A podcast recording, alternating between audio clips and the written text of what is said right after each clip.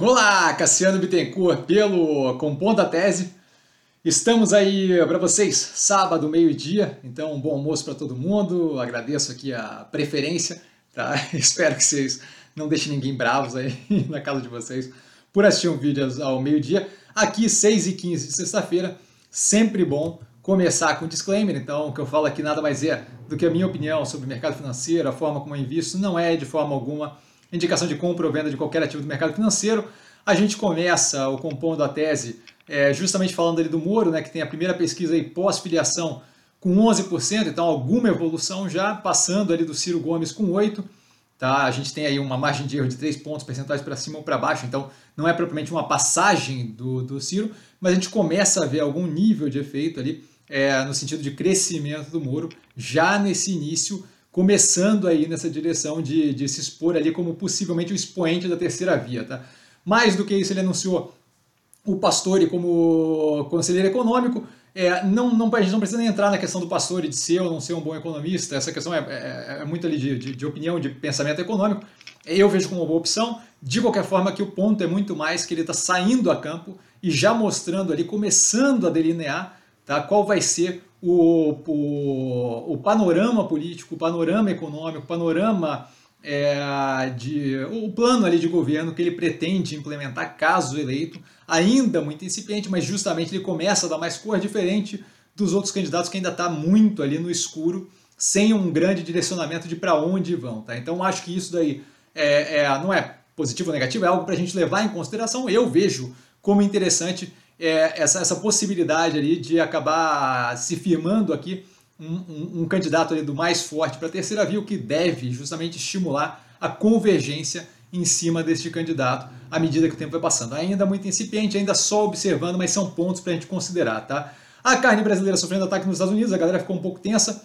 Eu não vejo provavelmente como problemático esse tipo de lobby de querer proibir carne, de usar qualquer tipo de desculpa é mais do que comum.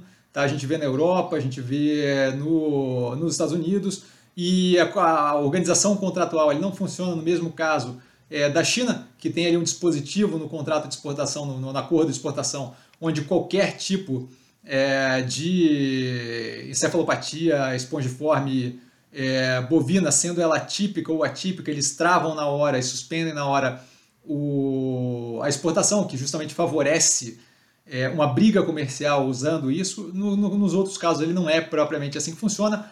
É, mais do que isso, a gente viu o esforço aí do governo brasileiro para uma abertura maior da, do mercado da Rússia, então as coisas estão indo numa direção ali é, que, que, eu vejo como, como sustentáveis, interessantes. Essa questão aqui da carne do, do, do embate ali com um senador americano querendo colocar projeto de lei, papel aceita qualquer coisa, então assim, você bota o projeto de lei que você quiser, não é provavelmente algo que eu vejo com grande viabilidade, mas estou observando, tá? não estou preocupado no momento.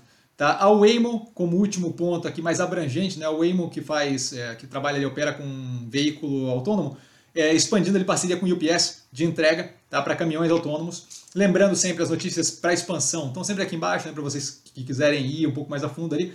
É, por que, que eu botei esse daqui do Waymo? Porque eu acho que a gente está vendo cada vez mais a viabilização de, querendo ou não, pequenos trajetos, algo mais controlado do uso ali do veículo autônomo. Tá? Passando para ativos que não estão no portfólio, mas que me interessaram, chamaram a atenção essa semana, a Ouro Fino Saúde Animal, comprando uma startup de célula-tronco, regenera, tá? por 20 milhões de reais. A questão não é o 20 milhões de reais, a questão é que eu fiquei curioso ali justamente para entender melhor o que a startup faz. Devo ir atrás desse tipo de informação, porque eu acho que pode ser uma evolução bem interessante ali, tá? de expansão de negócio para áreas ali que envolvam um delta mais tecnológico. Acho que isso daí é bem interessante, pode mudar o panorama ali da operação do Ourofino, tá? Amélios informando o fim da parceria com o Banco Pan para emissão de cartão, possivelmente vinculado à compra da Mosaico pelo Banco Pan.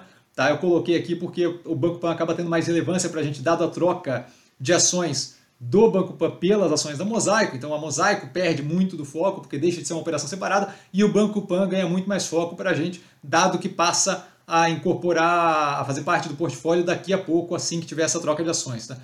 O Magazine Luiza entrando no mercado de games como investidor e vai lançar novos jogos.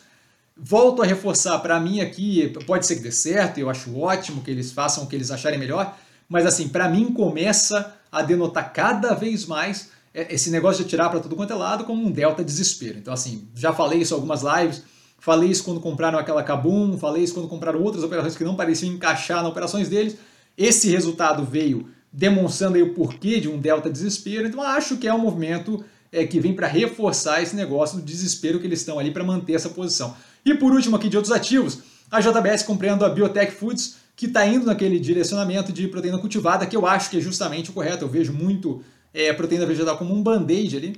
Tá? E acho que proteína cultivada é algo de mais longo prazo, mas acho que é justamente o mais relevante no que tange a, a, a, a mudança de carne cultivada, pasto, gado e por aí vai, para esse tipo de operação no médio e longo prazo. E médio e longo prazo estão falando de evolução tecnológica um bom tempo, mas de qualquer forma vejo como um bom movimento da JBS, pura e simplesmente para pontuar aqui, porque eu acho que é um movimento que vale a pena é, ser, vai, vai, vale, vale ser denotado aí, tá?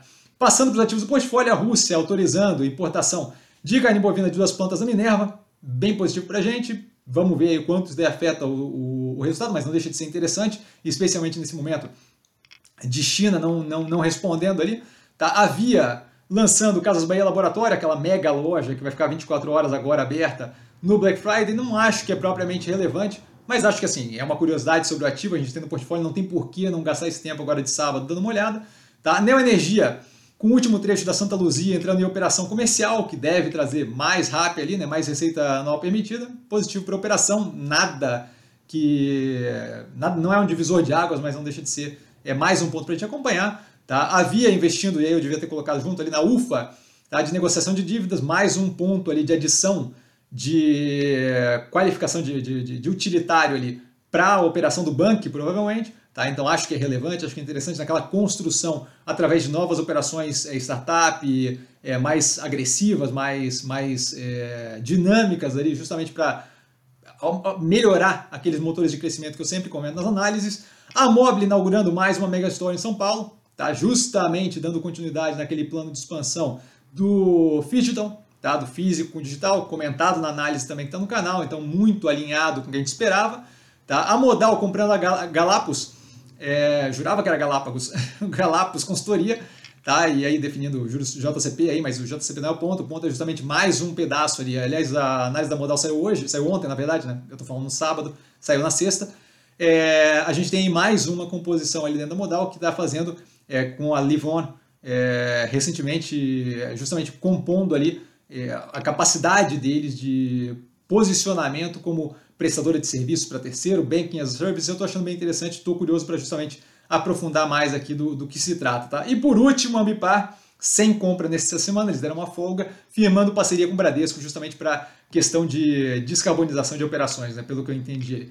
De qualquer forma, por hoje, a gente fica por aqui. Tá, galera? Muito obrigado por estar aqui comigo no sábado. Sempre muito positivo, sempre me faz. É, acho que essa parte aqui do Compondo a Tese é bem interessante para justamente vocês acompanharem o que eu tenho visto de mais relevante, o que eu estou acompanhando de mais de perto. Tá? A gente viu, referente à semana passada, só para dar um update aqui, é, a gripe aviária de fato espalhando pela Europa como um todo, sazonal por causa da migração de pássaros, não deixa de ser algo para a gente observar ali, porque pode justamente abrir mais um espaço para proteínas alternativas, que não deixa de ser né, suíno e, e bovino, um pouco mais delta, diferente o preço, mas não deixa de ser a, possibilidade de um aumento nessa demanda se aquilo sair um pouco de controle.